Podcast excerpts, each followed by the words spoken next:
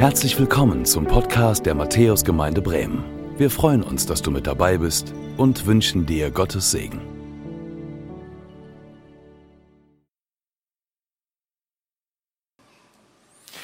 Ja, wir sind in der Reihe Wer es gemacht hat. Schön, dass du dabei bist hier in der Matthäuskirche oder eben auch am Bildschirm. Wir freuen uns, dass wir Gottesdienst feiern können, darüber nachdenken können, wer ist eigentlich dieser Gott, das alles so wunderbar gemacht hat. Wir haben am vergangenen Sonntag gehört, dass dieser Gott dreieinig ist. Also die Dreieinigkeit Gottes, Vater, Sohn und Heiliger Geist. Das ist schon nicht so ganz einfach zu verstehen.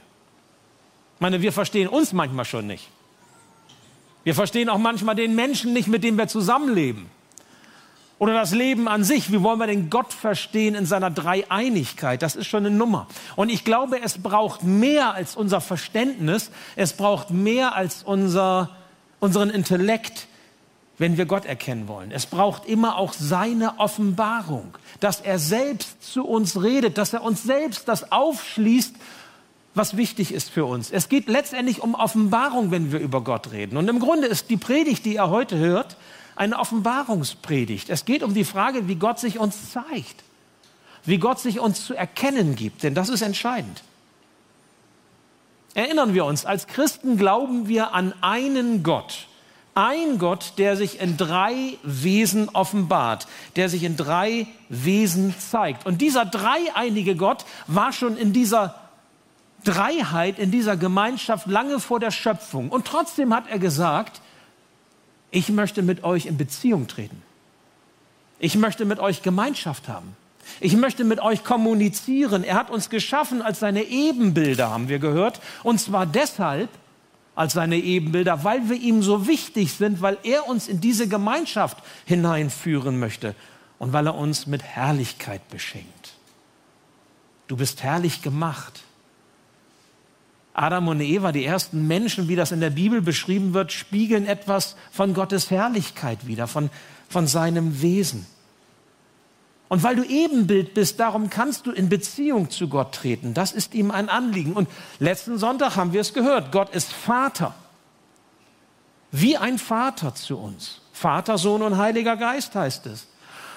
Ich weiß nicht, wie das euch gegangen ist, wenn ihr den Gottesdienst verfolgt habt am vergangenen Sonntag, entweder hier dabei wart in der Matthäuskirche oder am Bildschirm verfolgt habt oder über Telefon.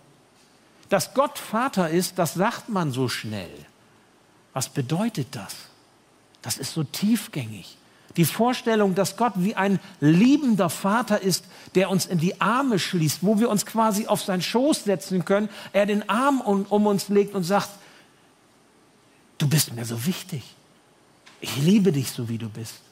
Ich habe mit dir etwas vor.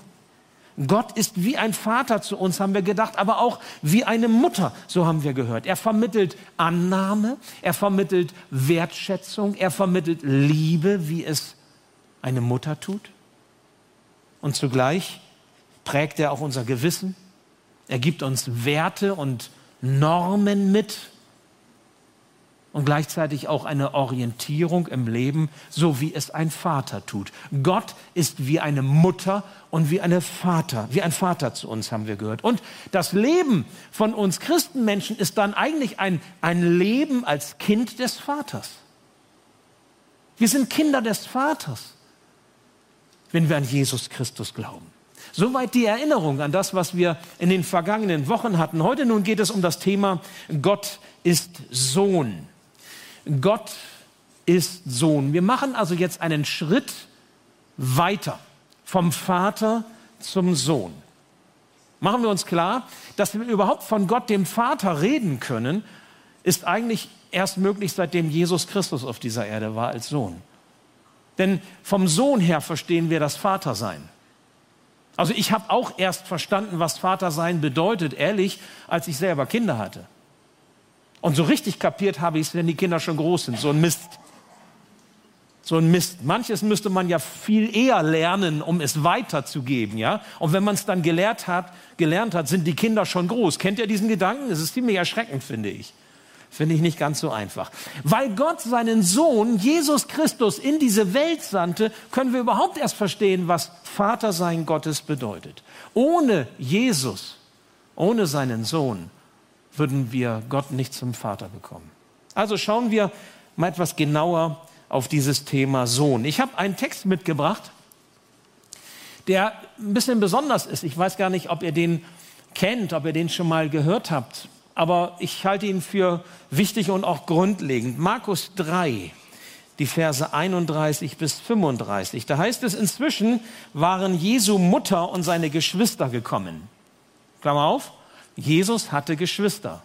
Jesus hatte Brüder und Jesus hatte Schwestern. Ist ja vielleicht auch nochmal ein neuer Gedanke für den einen oder anderen. Klammer zu. Also inzwischen waren Jesu Mutter und seine Geschwister gekommen, sie blieben vor dem Haus stehen und schickten jemand zu ihm, um ihn zu rufen, damit also Jesus rauskommt. Die Menschen saßen dicht gedrängt um Jesus herum, als man ihm ausrichtete, deine Mutter und deine Brüder und Schwestern sind draußen und wollen dich sprechen. Und nun ist interessant, was Jesus sagt, wie er erwidert. Wer ist meine Mutter? Wer sind meine Geschwister, erwiderte Jesus. Er sah die an, die rings um ihn herum saßen und fuhr, und fuhr fort, seht, das sind meine Mutter und meine Geschwister. Denn wer den Willen Gottes tut, der ist mein Bruder, meine Schwester und meine Mutter. Ich bete noch. Ja, lieber Herr, so möchte ich dich darum bitten, dass wir heute, wenn du zu uns redest, du unser Herz erreichst, unser Herz triffst. Und dass es etwas gibt, was uns hilft, ganz neu zu verstehen, wie wichtig wir dir sind, was es bedeutet, Kind des Vaters zu sein, was es bedeutet, mit dir unterwegs zu sein, Jesus. Und so schließt du uns dein Wort auf und gib, dass es uns zu einem Leben mit dir hilft. Amen. Ich möchte starten mit dem Thema, was wir von Jesus wissen. Was wissen wir eigentlich von Jesus? Und ich bitte euch nun, mit mir zusammen mal eine kleine Reise zu tun, einen Ausflug in die Geschichte der Theologie zu machen. Nur einen kleinen Ausflug. Nämlich auf diesem Hintergrund, was wissen wir eigentlich von Jesus? Auf diese Frage, was wir von Jesus wissen, sagte der in Deutschland lebende kanadische Theologe Paul Murdoch einmal, die neutestamentlichen Texte berichten genug von Jesus. Genug von Jesus, genug, um an ihn glauben zu können. Genug, um ihn persönlich kennenlernen zu können. Genug, um ihm nachfolgen zu können. Genug, um seinen Willen zu erkennen. Genug, um durch ihn zu einem neuen Leben wiedergeboren zu werden. Genug, um andere Menschen zu ihm hinführen zu können. Genug, um Leben und volle Genüge zu haben. Genug, um den Frieden zu bekommen, der alle Vernunft überragt. Genug, um ihm das Leben zu weihen. Genug, um ihn als Herrn unseres Lebens anzuerkennen. Soweit Paul Murdoch. Ich weiß nicht, wie das für dich ist wie du das so siehst. So spricht ja jemand, der Jesus kennengelernt hat. Ich bin überzeugt davon, so kann nur jemand reden, in dessen Leben Gott eingebrochen ist, der quasi so eine Art Offenbarung bekommen hat. Wer spricht sonst so? Weißt du genug von Jesus? Würdest du sagen, ich weiß genug von Jesus, um so an Jesus glauben zu können, um ihm vertrauen zu können? Wie ist das für dich? Vielleicht hast du davon noch niemals gehört. Es ist ja nicht so, dass nur die Bibel von Jesus redet. Es sind nicht nur die neutestamentlichen Texte, die uns Jesus vor Augen halten. Mal abgesehen davon, dass die Bibel das best überlieferte Buch der Weltgeschichte ist. Es gibt kein Buch, was Informationen weitergibt, die so gut überliefert sind, historisch, wie die Bibel. Es gibt im Übrigen auch keine Person der Antike, die so gut bezeugt ist wie Jesus. Machen wir uns das klar. Wenn man das anzweifelt, kannst du ganz andere Dinge anzweifeln. Neben den vier Biografien der Bibel und die Biografien der Bibel, wir nennen sie Evangelien, nach den Evangelisten Matthäus, Markus, Lukas, Johannes. Zwei davon waren Augenzeugen, waren Jünger Jesu, waren Freunde und zwei waren von der nächsten Generation, die eben Historisches überliefern wollten und auch Glaubensinhalte überliefern wollten. Neben diesen vier Biografien sind es ja auch noch außerbiblische Zeugnisse, die wir von Jesus haben. Ich nenne euch mal ein paar wenige Beispiele. Da gibt es zum Beispiel den jüdischen Geschichtsschreiber Flavius Josephus. Der hat nur wenige Jahre nach Jesu Hinrichtung von Jesus berichtet. In seinem historischen Werk Der jüdische Krieg, zwei Bände. Da gibt es die römischen Geschichtsschreiber und Überlieferer, Sueton und Tacitus, die von Jesus erzählen. Und dann gibt es zum Beispiel noch den Berichterstatter aus Syrien, Mara Bar Serapion, der berichtet in einem Brief an seinen Sohn explizit von diesem Jesus. Noch alles im ersten Jahrhundert, also wenige Jahre nachdem Jesus hier auf dieser Erde lebte. Wisst ihr, die Bibel gibt zusammen mit diesen Zeugnissen, mit diesen Quellen der geschichtlichen Figur Jesu uns so viel an die Hand, dass wir an Jesus glauben können und dass wir ihn kennenlernen können. Über viele Jahrhunderte hinweg war das ziemlich klar so. Bis zu dem Zeitpunkt, geistesgeschichtlich, als die Aufklärung aufkam. Mit der Aufklärung Anfang des 18. Jahrhunderts haben die Menschen, die sich damit beschäftigten, gesagt, genügt das, was die Bibel sagt eigentlich? Um an Jesus zu glauben, genügt das, was die Bibel uns gibt, an die Hand, um bei Gott das Heil zu finden oder braucht es da nicht noch was anderes oder muss man mit diesen Quellen nicht noch mal ganz anders umgehen? Und dann gab es eine 200-jährige Leben Jesu Forschung, die unter anderem darin gipfelte, dass Albert Schweitzer sein berühmtes Werk formulierte, die Geschichte der Leben Jesu Forschung. Und die Erkenntnis, die Albert Schweitzer gewann, die Schlussfolgerung, die er zog, war folgende, das Leben Jesu lässt sich nicht rekonstruieren. Das, was die Bibel sagt, ist nicht tragfähiges Fundament, letztlich. Und darauf bauten andere auf, unter anderem der Theologe Rudolf Bultmann mit seiner These, dass die Historizität, also die Geschichtlichkeit von Jesus eigentlich auch ganz unbedeutend ist gar nicht entscheidend ist, weil letztlich kommt es auf den verkündigten Christus und nicht auf den historischen Jesus von Nazareth an. Der verkündigte Christus und der historische Jesus, sie wurden gegeneinander ausgespielt. Ich möchte das mal so nahebringen. Stell dir mal vor, am Ende deines Lebens, wenn du nicht mehr da bist, also wenn du verstorben bist, wird jemand sagen, was Andreas Schröder gesagt hat, was er gelebt hat, wofür er einstand, was so sein Leben ausgemacht hat, ist eigentlich völlig egal. Entscheidend ist nur, dass es ihn gab und was die Leute daraus gemacht haben. Stell dir mal vor, so würde man über dich reden. Oder stell dir mal vor, so würde man über deinen Sohn reden, über deine Tochter reden. Oder über deine Ehefrau, über deinen Ehemann. Ist eigentlich völlig egal, was sie gemacht hat, was sie gesagt hat. Weil entscheidend ist nur, dass es sie gab. Und was man dann daraus macht, das ist dann das, was die Tradition daraus macht, was die Köpfe daraus machen oder was man sich eben denkt, wie man es versteht oder wie man es gerne. Also ich würde mich da nicht ernst genommen wissen. Ich würde mich nicht verstanden wissen. Ich würde sagen, ihr habt doch, ihr habt doch gehört, was ich gesagt habe. Ihr habt doch gehört, wofür ich einstande. Integrität nennt man das, wenn man das, was man sagt und das, was man lebt, übereinstimmt. Und das ist auch wichtig oder nicht? Oder es ist völlig egal, was man aus einem macht der verkündigte Christus und der historische Jesus von Nazareth, sie wurden auseinanderdividiert. Das muss nicht so sein.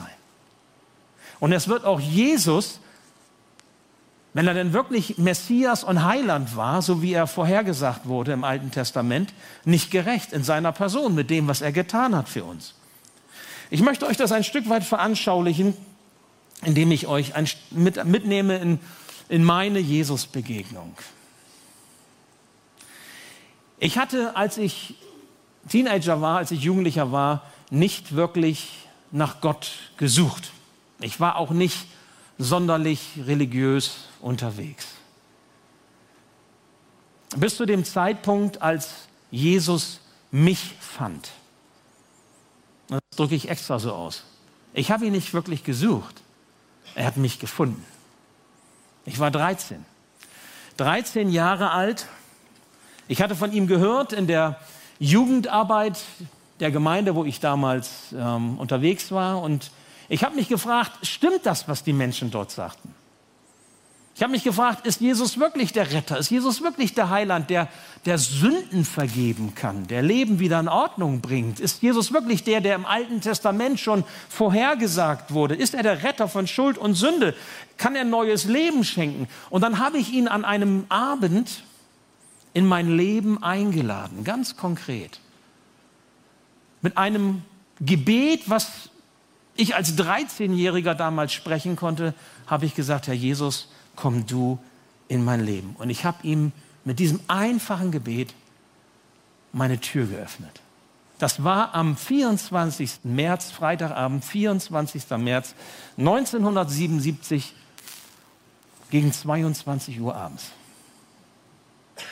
Ich weiß sogar noch, wie die Tapete aussah in meinem Zimmer. 70er Jahre Tapete, viel orange und hellgrün, große Muster. Aber viel wichtiger als die Tapete war dieses Ereignis. Weil von dem Moment an, wo ich dieses einfache Gebet gesprochen habe und Jesus so eingeladen habe, begann meine Reise mit Jesus und begann mein Weg mit dem Wort Gottes. Und das, was die Bibel über Jesus sagt, wurde mir mehr und mehr, Jahr für Jahr, verständlicher. Er gab für mich ein, ein Bild, und zwar ein aussagestarkes, stimmiges Bild. Weil ich Jesus begegnet bin oder anders, weil er in mein Leben hineingetreten ist, konnte ich die Evangelien, diese Biografien von Jesus auf einmal ganz anders sehen, mit anderen Augen sehen. Und sein Wort wurde für mich lebendig. Es war nicht mehr einfach nur geschriebenes Wort sondern es wurde auf einmal lebendig. Er sprach mich an der einen oder anderen Stelle an. Ich konnte nicht mehr so tun, als sei Jesus nur etwas, was Menschen sich einbilden, so in den Köpfen frommer Menschen vielleicht, sondern Jesus war Realität geworden. Jesus war existent geworden. Von dem Moment an war es das für mich so. Ich wusste noch nicht, was kommt. Ich habe noch nicht alles verstanden. Hättet ihr mich damals gefragt, nur Andreas, erklär doch mal mit 13, was ist die Trinität? Dann hätte ich dich auch angeguckt irgendwie so. Das konnte ich nicht, natürlich nicht, war auch nicht wichtig, aber ich wusste, Jesus ist da. Und er hat mich überrascht, immer wieder. Er hat mich bewegt. Er hat mich angerührt. Er hat mich motiviert.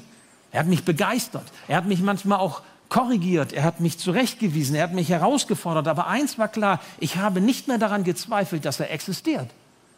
Dass er Realität ist, dass es ihn gibt. Das ist meine Geschichte wie Jesus mich fand. Mancher sucht Jesus und findet Jesus, mancher sucht Jesus nicht und Jesus findet ihn. Ist doch toll, wie Gott das macht, oder? Und darum halte ich mit vielen anderen Theologen an dieser Kontinuität zwischen verkündigtem Christus und historischem Jesus von Nazareth fest, dass sie zusammengehören. So wie ich das für mein Leben gerne möchte, für das Leben meiner Familie oder für euch auch, dass man nicht nur sagt, ja, die Tatsache allein, dass er lebt, ist entscheidend, sondern die Integrität von, von dem, was du bist und was du sagst und was deine Person ausmacht, ist auch historisch wichtig. Stimmt das nun oder stimmt das nicht? Die historisch-kritische Bibelauslegung, besonders in, eurem, in unserem deutschen Kontext, die hat Jesus Christus auseinander dividiert zwischen verkündigtem Christus und dem historisch existierenden, so wie es die Bibel überliefert. Wisst ihr, die Menschwerdung Gottes ist eine echte Herausforderung. Das zu verstehen, das ist wirklich übersteigt mein Verständnis, mein Intellekt auch. Trotz des Studiums, trotz des Diploms, das ich habe, Theologie, zählt nicht. Das zu verstehen, wahrer Mensch und wahrer Gott, das wirft viele Fragen auf. Aber ihn zu erfahren, ihn zu erleben, das kannst du schon als Kind. Das kannst du als Teenager. Das kannst du als Jugendlicher und das kannst du auch als alter Mensch. Das ist nicht eine Frage der Theologie, sondern eine Frage des Herzens. Und die Jünger Jesu, die haben sich damit auseinandersetzen müssen. Die haben Jesus erlebt als wahren Menschen und wahrer Gott. Als Jesus seinen Leidensweg ging, die Passionsgeschichte und dann am Kreuz quasi endete, da war er wahrer Mensch. Es war kaum mit zu ertragen zu sehen, wie Jesus gelitten hat. Sie sind alle weggelaufen, sie konnten es alle nicht ertragen, bis auf diesen einen, Johannes, den jüngsten von den Zwölfen.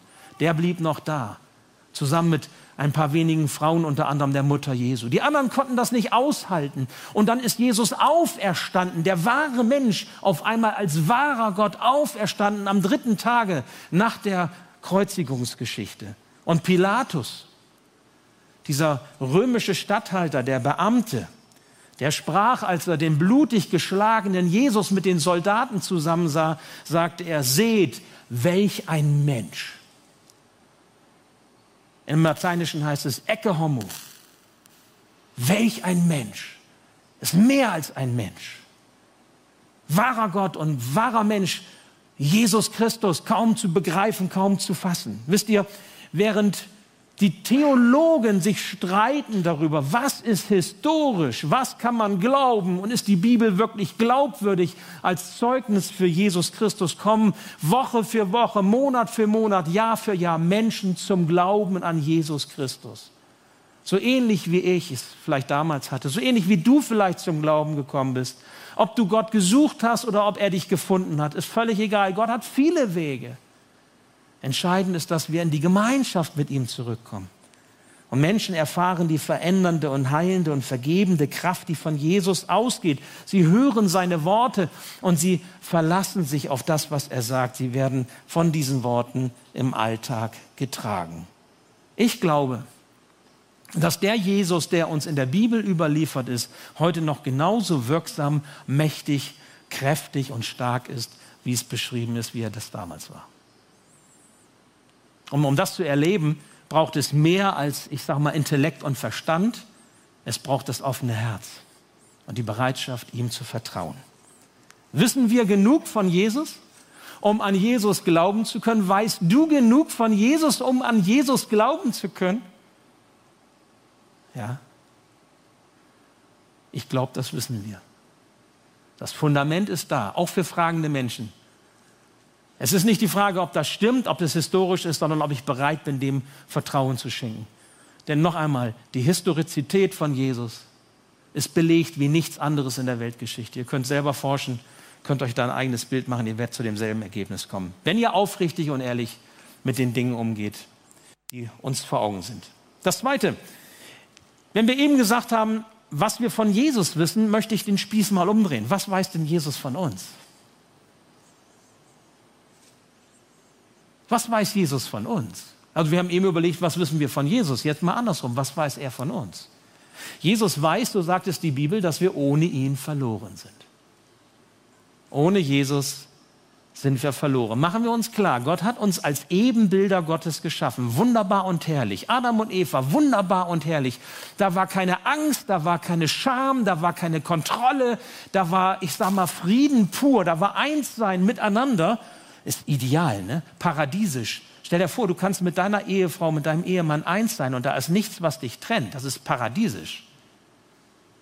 So war das damals zwischen Adam und Eva und sie waren auch eins mit ihrem Schöpfer. Sie konnten gemeinsam durch den Garten Lust wandeln, ja, in der Abendsonne, weil sie eins waren. Sie konnten Gott sehen, da war keine Schuld, da war nichts, was trennte. Es war eine Einheit. Aber dann kam dieser Unfall, über den wir nochmal nachdenken werden. Wie kam das Böse dann auf einmal in diese Welt oder besser gesagt, wie kam das Böse in die Herzen der Menschen und auf einmal war diese Beziehung auseinandergerissen. Adam und Eva entfremdeten sich von Gott. Und wir sind mittlerweile als Menschen so weit von unserem himmlischen Vater entfremdet, dass wir von uns aus gar nicht mehr in diese Gemeinschaft kommen können. Stell dir vor, Du wärst mit Familienangehörigen, die zu dir gehören, so weit entfremdet, dass du nicht mehr weißt, was bewegt den anderen, was beschäftigt ihn. Vielleicht hast du ihn auch lange nicht mehr gesehen. Ich habe das erlebt in meinen vielen Jahren Pastorentätigkeit, dass Menschen zum Beispiel verstorben sind und es gab Kinder, die waren 20, 30 Jahre nicht mehr im Kontakt mit den Eltern. Kinder kennen die Eltern nicht, Eltern kennen die Kinder nicht, sie wissen nicht, wo sie leben, sie wissen nicht, wie es ihnen geht, da gibt es vielleicht Enkelkinder, nie gesehen. Müsst ihr euch mal vorstellen, das ist Entfremdung pur. Ja, man kann auch zusammenleben und sich entfremden, ne? Es gibt ja Menschen, die streiten sich nie, weil sie nicht mehr miteinander reden und weil sie einander nicht begegnen, obwohl sie unter einem Dach leben. Also das ist auch eine Form von Entfremdung, aber ihr könnt nachvollziehen, was das bedeutet. Wir sind von Gott entfremdet. Und zwar so sehr entfremdet, dass Gott seinen Sohn Jesus Christus auf diese Erde gesandt hat, um uns wieder zurückzuholen in die Gemeinschaft mit ihm, um die Entfremdung zu überbrücken. Da heißt es in Lukas 19, Vers 10, der Menschensohn, und damit ist Jesus gemeint, der Menschensohn ist gekommen, zu suchen und selig zu machen, was verloren ist. Wir sind nicht dazu geschaffen, ohne diese Verbindung zu leben mit dieser Entfremdung zu leben. Das ist so, wie wenn du bei einer Pflanze die Wurzeln kappst. Wenn du bei einer Pflanze die Wurzeln kappst, dann wird diese Pflanze verkümmern. Sie wird mehr oder mehr eingehen und irgendwann ist sie tot. Und das ist mit unserem Schöpfer genauso. Wir sind nicht dazu geschaffen, ohne unseren Schöpfer zu leben, ohne diesen himmlischen Vater. Aber die Entfremdung ist wie ein Schnitt der Wurzel. Und wir verkümmern. Und am Ende sind wir tot. Und wenn es nachher der ewige Tod ist, von dem die Bibel spricht. Was Leben ist, wie Leben gelingen kann, das erfahren wir, wenn wir wieder in die Gemeinschaft mit Gott treten. Und bis dahin, bis das Realität ist in unserem Leben, reden wir über Gott oder über die Dreieinigkeit oder über Jesus wie ein Blinder über die Farbe. Wir können das gar nicht verstehen, weil es nicht Realität ist in unserem Leben. Weil es nicht Wirklichkeit ist in unserem Leben. Geistliches kann ich nur geistlich verstehen. Und deswegen ist das wichtig, Vater, Sohn und Heiliger Geist nicht nur zu verstehen, sondern auch mit dem Herzen anzunehmen, damit zu leben, damit es Realität und Wirklichkeit wird. Mancher fragt sich vielleicht, vielleicht auch am Bildschirm oder hier in der Gemeinde, genügt es denn nicht, sich zu bemühen, ein guter Mensch zu sein? Genügt es denn nicht, redlich leben zu wollen? Sich vielleicht zu sagen, ich, ich treibe es nicht ganz so bunt wie manch andere, ist das nicht ausreichend, um diese Gemeinschaft mit Gott zu erleben? Wisst ihr, es schadet ja nicht, ein guter Mensch sein zu wollen. Es schadet nicht, gut leben zu wollen. Ich glaube, dass unsere Welt besser aussehen würde, wenn, wenn die Menschen wirklich das so zu ihrem Motto machen würden. Wir wollen ein anständiges und gutes Leben führen. Keine Frage, dann wird es besser aussehen. Und ich finde auch, ich kann mir vorstellen, dass Gott auch so ein Bemühen anerkennt. Aber darf ich dich fragen, genügt dieses Bemühen aus, um die Entfremdung zu überbrücken, um den Graben zwischen Mensch und Gott zu überbrücken? Genügt das? Kannst du mit Sicherheit sagen, dass Gott sagt, jawohl, okay, das genügt? Bist ein guter Mensch? Hast dich bemüht? Redlich bemüht? Genügt das? Wisst ihr, ich glaube, dazu braucht es mehr als unser Bemühen. Der Apostel Paulus sagte einmal Römer 3, 22 und 23, denn darin sind die Menschen gleich. Alle sind schuldig geworden und spiegeln nicht mehr die Herrlichkeit wider, die Gott dem Menschen ursprünglich verliehen hatte. Diese Herrlichkeit von Adam und Eva, von der wir so viel gehört haben jetzt in den vergangenen Wochen, die ist durch diese Entfremdung verloren gegangen. Wir spiegeln das nicht mehr wider. Es ist nicht mehr so, wie wenn man auf ein Gemälde schaut und sagt, das hat aber der Künstler super gemalt, ja? Toll. Ich bin beeindruckt. Oder du hast ein, ein musikalisches Werk und sagst, der Komponist hat, Komponist hat das geschrieben, super. Mann, klar. Ja, ein bisschen schon. Wir schauen auf uns und ich sage, du bist wunderbar und herrlich gemacht, aber du weißt auch ganz genau, wie, wie schwierig das Leben ist und dass wir mit Dingen zu tun haben, die mit dieser gefallenen Welt zu tun haben und dass es auch Schuld und Sünde gibt, dass es auch Verletzungen gibt, die wir an uns tragen oder wo wir andere verletzt haben. Da gibt es diesen Graben der Trennung und der muss überwunden werden. Diese Herrlichkeit, die am Anfang zu Adam und Eva dazugehörte, sie soll wieder sichtbar werden. Wenn Menschen auf dich schauen und auf mich schauen, da sind wir wieder bei der Integrität, dann sollen sie sagen, jawohl, das ist ein Mensch, der hat mit in Gemeinschaft mit Gott leben wollen. Klar ist er schuldig geworden. Klar ist nicht alles gelungen. Es gibt Gnade, von der wir singen. Es gibt Vergebung, die für uns bereit ist. Aber wir sind auf diesem Wege mit diesem Herrn Jesus Christus und wir dank der Gnade Gottes können mehr und mehr im Scheitern und im Gelingen widerspiegeln, was er in uns hineinlegt. Das geht. Das funktioniert. Und zwar dann, wenn wir, und das ist das dritte zum Schluss, wenn wir mit dem Bruder Jesus leben. Mit dem Bruder Jesus leben. Vielleicht ein ungewohnter Gedanke für den einen oder anderen. Als Jesus seine Familie zu Gesicht bekam, man ihm sagte, du, die stehen draußen, die, die wollen mit dir reden. Und er dann sagte, wer ist meine Mutter? Wer sind meine Geschwister? Und dann sah er all die Menschen, die an seinen Lippen klebten, die das, was er sie lehrte, was er ihnen sagte, aufsogen wie ein Schwamm. Diese Menschen merkten, das, was Jesus sagt, schafft neues Leben. Das, was Jesus mir sagt, schafft neue Freiheit bringt mir Gottes Liebe nah, hilft mir, auf einen guten Weg zu kommen. Und dann sagt er, so im Zeigen auf diese Leute, die da alle um ihn herum sitzen und ihm so auf den Lippen schauen, sagt er, seht, das sind meine Mutter, das sind meine Geschwister. Denn wer den Willen Gottes tut, der ist mein Bruder und meine Schwester und meine Mutter. Den Willen Gottes tun. Das bedeutet, mit ihm verbunden sein wieder zurückzukommen in die Gemeinschaft mit ihm. Aus dem heraus zu leben, was er gibt und was er sagt. Sich das zu Herzen nehmen und danach tun, was er in uns hineinlegt. Ihn als Vater, diesen Gott, als Vater und als Mutter anzuerkennen und auf ihn zu hören. Und damit dies möglich ist, hat Gott der Vater Jesus geschickt, um diesen Graben zu überbrücken, um die Entfremdung wieder wieder zunichte zu machen und Gemeinschaft zu ermöglichen, indem Jesus am Kreuz von Golgatha zu unserer Vergebung all dessen, was uns von Gott trennt, gestorben ist und wieder auferstanden ist, um neues Leben uns zu ermöglichen. Und weißt du, was das für ein Leben ist? Das ist ein Leben als Bruder von Jesus. Und wenn ich am vergangenen Sonntag gesagt habe, wir sind als Christenmenschen aufgefordert, ein Leben als Kind des Vaters zu führen, so gilt das heute. Wir sind gleichzeitig dazu aufgefordert, ein Leben mit dem Bruder Jesus zu führen. Und nur dadurch, dass Jesus unser Bruder wird, haben wir auch die Möglichkeit, weil er der Sohn Gottes ist, Gott zum Vater zu bekommen. Und können wir in die Gemeinschaft mit Gott eintreten. Das ist die Voraussetzung. In Johannes 10, Vers 14 und 15 sagt Jesus, ich aber bin der gute Hirte. Das ist so dieses Bild, was es schon im Alten Testament gibt, im Psalm 23 zum Beispiel, wo Gott sagt, ich bin der Hirte.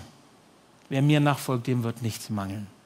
Ich aber bin der gute Hirte und kenne meine Schafe, sagt Jesus, und sie kennen mich. Kennen. Kennen meint nicht hier den Kopf. Kennen meint Gemeinschaft, ganzheitlich, verstanden, ich habe dich verstanden, ich bin mit dir verbunden, ich lerne dich kennen, auch deine tiefsten Gefühle, auch das, was dich im tiefsten bewegt. Das macht Kennen aus. Nicht irgendwie, ich habe gehört, sondern ich habe erfahren, dass du real bist. Ich kenn, sie kennen mich und ich kenne sie, genauso wie mich mein Vater kennt und ich den Vater kenne. Eins, ich gebe mein Leben für die Schafe. Jesus war eins mit seinem Vater und Jesus möchte eins mit dir sein. Deswegen ist er dein Bruder geworden. Und du darfst deine Schwester, du darfst sein Bruder werden, wenn du ihm vertraust. Und dann darfst du sehen, so wie Jesus Kraft und Vollmacht bekommen hat, seinen Weg zu gehen, sogar bis hin zum Kreuz, so wirst du Kraft und Vollmacht bekommen, deinen Weg zu gehen, auch wenn er durch tiefe Täler geht. Weil das schenkt Gott dir. Seine Beziehung zum Vater ist wie ein Bild für unsere Beziehung zu ihm. Durch den Bruder Jesus kommt Gott dir ganz nah. Er tritt in dein Leben hinein. Die Ebenbildlichkeit wird wiederhergestellt. Du bekommst quasi den Glanz seiner Herrlichkeit neu geschenkt, so wie Adam und Eva im Paradies. Bei allem Scheitern, bei allem Sündigen. Trotzdem, Gott sieht dich so an, durch Jesus, seinen Sohn, weil du gerecht gemacht bist, weil du Kind Gottes bist, Kind des Vaters. Eine Gemeinschaft, die er dir schenkt, die ewig hält. Willst du das erfahren? Willst du das erleben? Dafür braucht es nicht irgendwie ein Theologiestudium. Dafür braucht es nicht irgendwelche besonderen logischen, intellektuellen Erkenntnisse. Das kannst du mit 13, so wie ich vor vielen Jahren. Das kannst du auch schon mit, mit fünf Jahren. Das kannst du auch mit 25, 45, 55 oder 95. Entscheidend ist, dass du mit dem, was du in der Bibel hörst, was Gott dir sagt, was genug ist, was ausreicht, auf antwortest mit einem offenen Herzen und wagst Vertrauen einzusetzen auf diesen Jesus. Gehe zu Jesus, lass dir Vergebung schenken, versöhne dich mit deinem Vater. Es ist so, als würde Jesus, dein Bruder, so wie ein Bruder, liebevoller Bruder, dir älterer Bruder dir zur Seite stehen und sagen, versöhn dich mit Papa. Bring dein Leben in Ordnung. Ich habe das im 10 Uhr Gottesdienst so gesagt, da saßen nun auch ein paar ältere Menschen, aber ich glaube, dass jüngere Menschen das nachvollziehen können. Ich will es hier nochmal wiederholen. Und dann stell dir vor, wenn deine Zeit irgendwann hier abläuft, und wann das ist, weiß niemand, dann gehst du nicht ins Nirvana, ins, ins ne Bodenlose, ins Nebulöse, sondern du gehst in die Gemeinschaft mit Gott. Und Gott wartet auf dich. Er schließt dich in seine Arme. Er sagt, komm auf meinen Schoß. Er legt seinen Arm um dich herum und sagt, auf dich habe ich gerade noch gewartet. Du hast mir gerade noch gefehlt. Ich will dich bei mir haben. Du bist wichtig.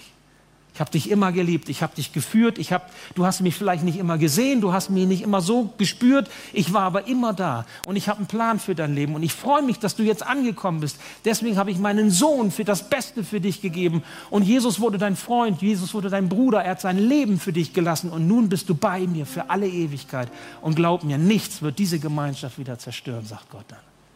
Das ist das Ziel, auf das du zugehst. Als wir am vergangenen Donnerstag so darüber sprachen, im Bibel Live, im Bibelstudium, sagte jemand, ich freue mich drauf. da sind Wohnungen bereitet für mich. Eine Wohnung bereitet für mich. Und ich würde mich freuen, wenn du das ein Stück weit nachempfinden, nachspüren kannst. Da ist der Vater, der dich in deine Arme schließt. Und du wirst durch den Glauben an Jesus, wenn Jesus dein Bruder ist, zu einem Teil seiner Familie. Und du darfst wissen, das Beste kommt noch. Aber der Weg dahin ist auch schon richtig super. Denn mit Jesus an der Seite kannst du dich allem stellen. Du bist niemals allein. Er ist dein Bruder, Gott ist dein Vater. Und nächste Woche denken wir darüber nach, was bedeutet es, dass Gott Heiliger Geist ist. Ich lade dich dazu ein. Komm mit dazu. Ich bete noch. Ja, lieber Herr Jesus, ich möchte dir danken, dass du uns dieses Wort sagst, dass du ein Bruder für uns sein möchtest, dass du uns den Weg zum Vater frei gemacht hast, dass wir überhaupt durch dich jetzt erst verstehen, begreifen können, was es bedeutet, den großen Schöpfergott als Vater zu haben. Herr, wir können uns nur herantasten an das, was das meint. Und auch ich kann es nur stümperhaft versuchen auszudrücken, aber mein Herz erfüllst du damit. Und ich, ich, mir ist das so wichtig, dass das rüberkommt, Herr Jesus, dass es sich lohnt, sich ganz und gar auf dich zu verlassen und dir zu vertrauen. Mit dir eine Geschichte anzufangen an dir dran zu bleiben, in, zu dieser Familie Gottes dazuzugehören, schon hier und jetzt im Heute, damit wir auch dann, wenn unsere Zeit abläuft, bei dir sein dürfen und die Herrlichkeit vollendet sein wird. Und jetzt bis dahin, Herr, ich möchte dich bitten, sei du mit denen, die entfremdet von dir leben, die vielleicht andere Wege gegangen sind und es nötig haben, Herr, dass du sie zu dir ziehst, wieder in deine Gemeinschaft holst. Danke, dass dein Heiliger Geist wirkt in jedem von uns dass deine Liebe so groß ist, dass du uns zurückliebst und dass du uns in deine Arme schließt schon heute. Und ich möchte dich bitten, dass wir einfach an dieser Dankbarkeit bleiben, auch diejenigen, die mit dir leben, dass sie wirklich auch diese Herrlichkeit jetzt schon widerspiegeln, die du in sie hineinlegst. Herr, es ist ein großes Geschenk, dich zum Vater haben zu dürfen und Herr Jesus, dich zum Bruder. Segne du dieses Wort an uns und gib, dass es Frucht bringt, Herr. Frucht für jetzt und auch Frucht für die Ewigkeit. Amen. Danke fürs Zuhören. Wir hoffen, dass du heute inspiriert und ermutigt wurdest durch Gottes lebendiges Wort. Unser Gebet ist, dass es viel Frucht bringt. Weitere Infos findest du unter www.matthäus.net.